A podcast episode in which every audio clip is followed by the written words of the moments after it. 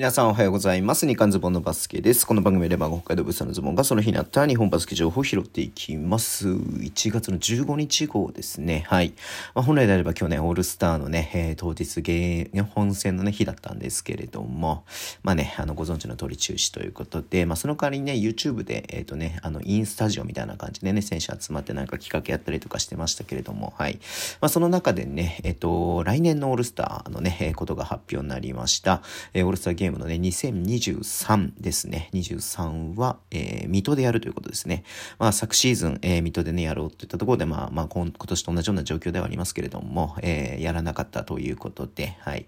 で、まあ、そのね、リベンジということで、来年は水戸でやると。えー、そして、再来年ですね、2024年は、えー、また沖縄アリーナでやるということでね、だからこの昨シーズンと、えー、今シーズンね、まあ、2年連続でできなかったというところをね、まあ、その、え、それぞれリベンジをするということになったということですね。うん。まあね、ちょっと今シーズンに関しては、まあいろいろマクヘンリーだったりとか山内選手だったりとかね、もちろん橋本龍馬もそうですし、はい、ジョシュ・スコットもそうか、はい。もともとね、琉球にいた選手が、えー、沖縄でできるということで、まあ、あの、集まるということでね、すごく楽しみではあったんですけれども、まあまた2年後とかね、まあ沖縄やるとなったらね、またちょっと、えー、っとね、もちろん所属チームとかも変わってくると思いますし、えー、選手によってはね、まあもしかしたらその時はわかんないですけれども、まあもう引退をしてる可能性もね、ある選手ももしかしたらいるかもしれないしれないということもありますんで、まあもちろんね、その時にコンディションが整わないとかね、まあいろんな要因があると思うんですけれども、だから今回本当ね、やってほしかったなって気持ちあったんですけれども、まあいずれにしろ、はい、えー、2年後に沖縄でやる、来年は、えー、水戸でやるということが決まったということでありました。うん。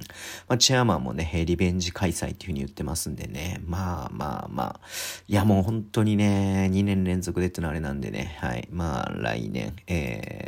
とね、まあこの状況が、えーえー、ちょっとでもね、収まって、ちょっとでもというか、まあ、収まってね、まあ、安全に行われることをね、本当に期待しています。はい。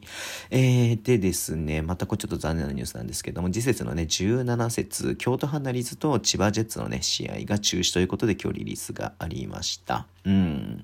まあね、えっと、再来週か、えー、2週間後か、ね、22日、23?22 日だから来週か。ごめんなさい、1週間後ですね。ごめんなさい。1週間後のね、22日、23日のね、京都ホームの試合ですけれども、はい、千葉ジェッツの選手が2人ね、陽性判定でね、濃厚接触者が12人、選手12人が濃厚接触者ということはもうほぼ全員、ほぼ全員、全員かな？ほぼ全員かな？うんうん。あ、そっか。えっと、特別してもいいから、まあ、ほぼ全員ということですよね。んその他選手12名だから全員か。うん。全員がね、まあ、濃厚接触者もしくは陽性ということになって、はい。まあね、1週間後ですんでね、ちょっとこれで中止ということが決まりましたね。うん。はい。いやー、まあ本当ね、まあ、もうもうもうもうね、えー、今日もなんか2万人全国でみたいなこと言ってるんでね、まあ、かかって当たり前じゃないけれどもさ、まあね、本当そういう状況にはなってるのでね、うん。まあ本当にまあ、えっ、ー、と、陽性の選手が、えー、